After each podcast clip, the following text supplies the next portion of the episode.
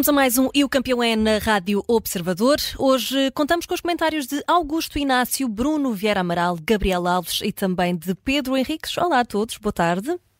Olá. Boa tarde. Olá, boa tarde. No passado tarde. sábado, o Sporting foi até Guimarães e acabou por perder com o Vitória por 3-2. Depois do jogo, começaram a surgir queixas relativas à arbitragem de João Pinheiro, sendo que não é a primeira vez que acontece. Pedro Henriques, começamos precisamente por ti. Achas que o Sporting tem razão nestas queixas?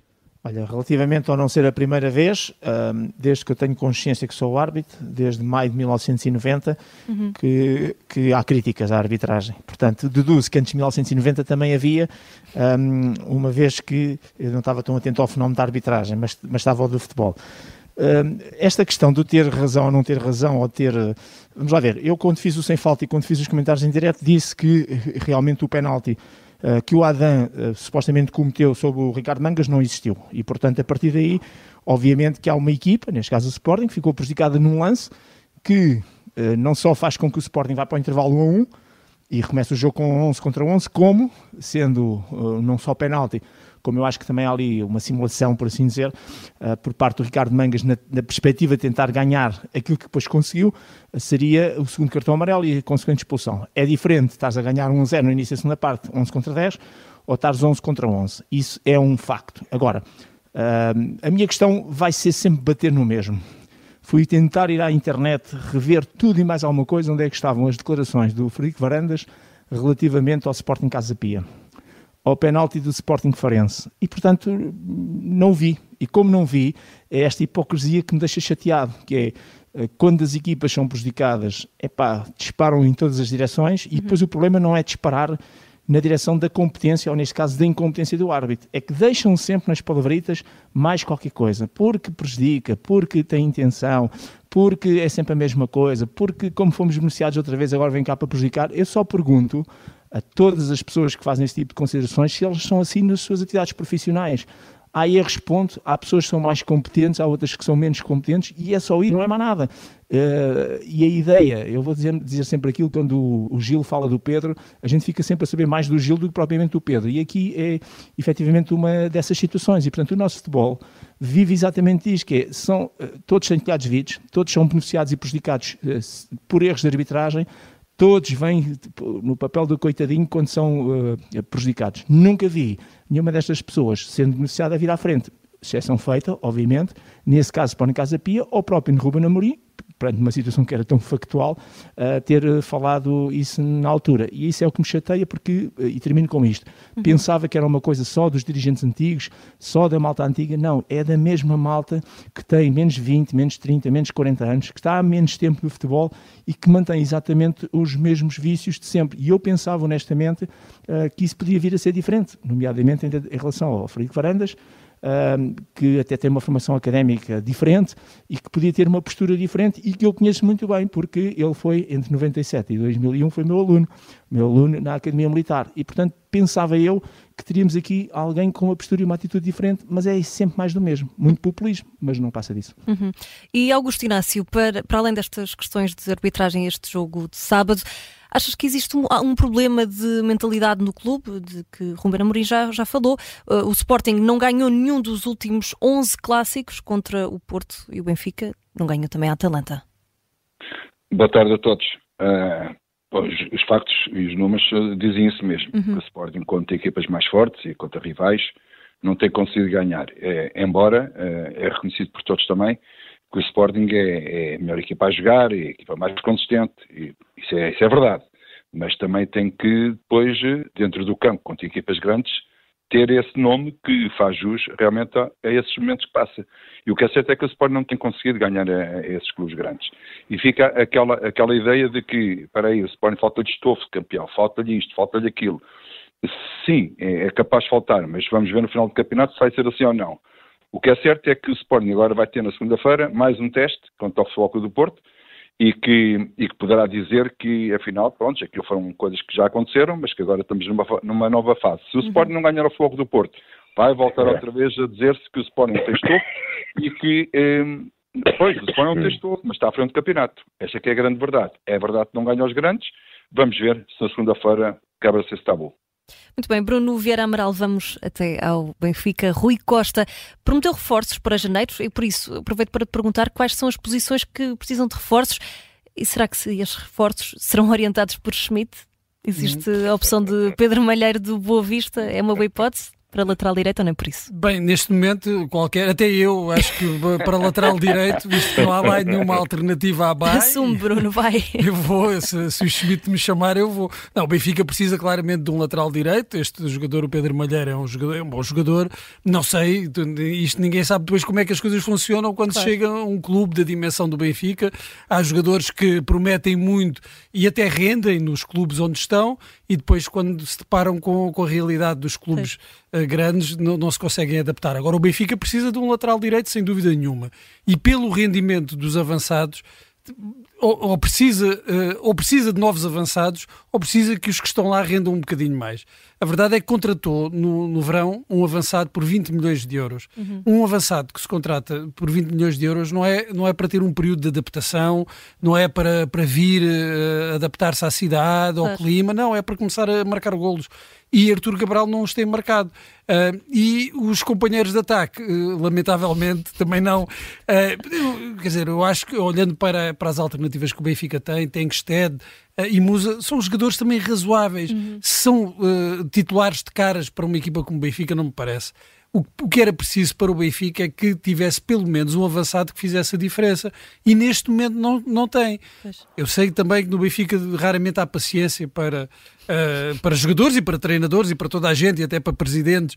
Uh, e, e, era preciso um bocadinho de paciência porque o Benfica no, no, no passado Uh, já cometeu, contratou jogadores uh, por valores também avultados, até alguns avançados, que não renderam de imediato uhum. e perdeu-se logo a paciência e depois os jogadores vão embora. Eu acho que é preciso também um bocadinho de paciência com, com os jogadores.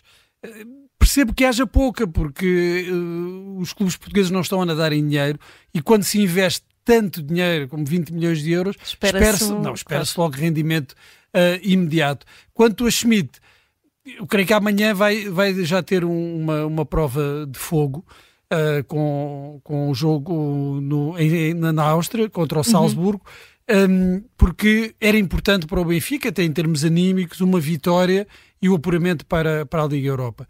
Mas, uh, se fosse a Rui Costa, não faria depender a continuidade de Roger Schmidt de uma vitória e dessa claro. continuidade na Europa.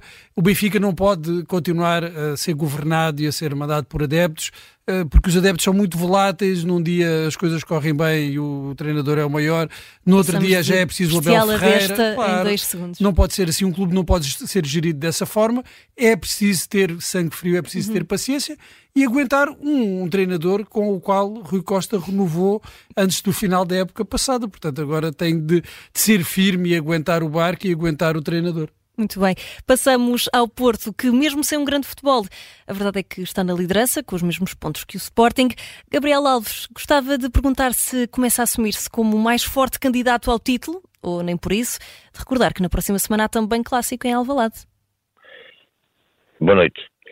É, pois vai haver clássico em Alvalade e aquilo que foi acabado de dizer há pouco para o Sporting é para o Porto também. Uhum. É, obviamente que, e bem, quer o Rubem Amorim, quer o Sérgio Conceição, já vieram a terreiro dizer que o campeonato é longo, vai haver muitos pontos perdidos, tudo normal, tudo natural, faz parte desta maratona que é uma liga, que é um campeonato, e obviamente que isso está, portanto, é o que se diz na cara, que irá acontecer. Agora, vamos é ter em atenção qual é destas equipas aquela que vai ter o tal estofo, uhum. que parece estar a fugir a todas. E, e, e o treinador, que for mais capaz. Porque é verdade que o Sporting, por exemplo, eh, nota-se eh, que tem um bom futebol, eh, que tem bons jogadores, mas também se nota que não tem guarda-fatos. Isto quer dizer, falta-lhe, falta-lhe matéria-prima. Uhum. Olha-se para o Benfica, compra matéria-prima a mais, mas depois não sabe o que é que há de fazer com ela. O treinador comprou, são jogadores com uma tipologia de futebol diferente, diversa, mas o treinador tem aquela tipologia e, portanto, não se adapta às circunstâncias que foram compradas, e certamente, como a Valveu, uhum. penso eu, de que, quanto ao Futebol Clube de Porto, esse é comprado menos. Mas aquilo também que, que, tem comprado, nós sabemos que não, Sérgio Conceição leva tempo a colocá-los dentro de, daquilo que é a sua unidade de construção. Portanto, vamos ter atenção o que é que vai acontecer. Vai ser um campeonato duro, polémico, porque é um campeonato onde o dinheiro, acima de tudo, comanda nesta altura todas as ações. Porque quem for às Champions, ora bem, são nada mais nada menos de 100 milhões, mais todo o resto que vem daí a seguir. E temos tempo ainda para falar de, do Braga. Gabriel Alves, achas que pode aproveitar os soluços dos grandes para finalmente conquistar o tão desejado título por António olha, Salvador? Olha, dentro, dentro, dentro daquilo que é uh, o seu, os seus, são os seus parâmetros, uhum. é a equipa que está mais equilibrada. E repara bem, quando partiu para esta campanha das Champions, partiu num grupo extremamente difícil, portanto percebeu-se que era a equipa menos, uh, portanto, menos poderosa, chamemos-lhe assim, uhum. todos nós falámos que seria um bom momento para o Braga crescer. Pois é, o Braga tem estado a crescer. Isso tem estado a crescer e de que maneira? Esta é que é a grande verdade. Portanto, há um crescimento notório na equipa minhota, bem trabalhada, bem treinada, nota-se que é um grupo perfeitamente unido. Portanto, atenção ao Braga, atenção ao Braga-Benfica da próximo fim de semana. Muito bem, Augusto Inácio, gostava também de saber a tua opinião relativamente ao Braga. Não, o, Braga, o Gabriel Alves tem razão. Uh, o Braga é aquela equipa que está, está mais equilibrada. É, uhum. é, aquela que corre por fora para chegar lá ao, lá, lá ao primeiro lugar é aquela que a gente está sempre a dizer que está perto dos grandes, está perto dos grandes, mas atenção, se calhar está muito mais perto dos grandes que aquilo que as pessoas pensam. E o Braga eh, entra na Champions e toda a gente sabe o desgaste que a Champions traz e é preciso ter um plantel equilibrado para depois para as competições internas também fazer face àquilo que são as ambições do Sporting Braga. Está ano para ano a encurtar sempre a distância. Não sei se são os grandes estão mais pequenos ou se é o Braga está a ficar cada vez maior, o que é certo é que o Braga está-se a aproximar e muito. E nunca é descartar, ou nunca se deve descartar, a possibilidade do Braga este ano ter lá chegar.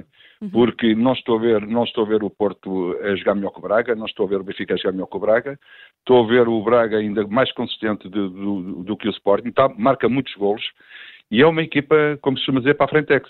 Vai à procura da vitória dos três pontos, aqui ao lá eh, baqueou como já baqueou, mas isso também pode acontecer aos grandes como tem baqueado também. Por isso, um, corre por fora, sim. É, acredito que pode lá chegar, sim, também. Se os grandes também se distraírem um bocadinho, uh, atenção que o Braga é capaz de calçar a luva como deve ser. Muito bem, a fechar vamos então às notas e campeões de hoje. Pedro Henriques, quem é o teu campeão e que nota é que dás?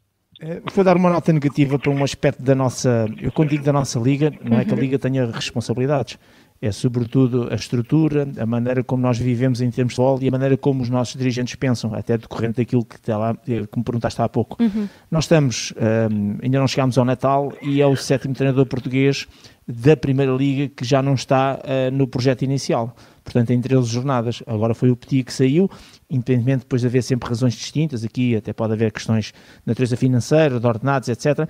Mas uh, se uma equipa que é profissional, como dizem que são profissionais em uhum. todos os aspectos, tem um perfil de um treinador, vai buscar um treinador em função desse perfil e mesmo que os resultados não aconteçam, não é isso que abala o perfil, quer dizer, a não ser que haja depois outras circunstâncias. E nós vivemos constantemente nisto, que é, não há resultados, despede-se o treinador. Uhum. Ou seja, a primeira fase é cascar nos árbitros e na arbitragem enquanto se pode, e depois a segunda fase é, é, é o desgraçado do treinador uh, que é descartado. E, portanto, isto revela o quanto não são, o quanto não, não são profissionais estes clubes que, que dá-me a ideia que ainda continuam ali com uma folha de PowerPoint ou com uma folha de Excel, ou, ou então até fazem com lápis à mão é e depois metem na orelha. Há qualquer coisa que está errado. Nota negativa para este aspecto, nota 8.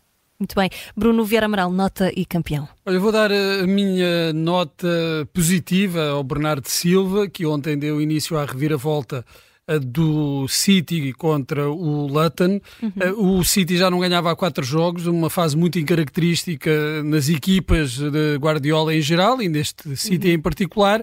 Mesmo assim, está em quarto lugar eh, no, no, campeonato inglês, com 33 pontos, a 4 do Liverpool, que é líder. Não está nada perdido, mas foi muito importante ontem uh, esta vitória e, e, recuperar, conseguir recuperar de uma desvantagem contra um adversário que não é um adversário forte, mas neste momento psicológico do City foi uma vitória Sim. importante e foi um gol importante de Bernardo Silva, nota 16 para o jogador português. Muito bem, 16 para Bernardo Silva do Bruno Vieira Amaral, Gabriel Alves. Quem é o teu campeão e que nota dás?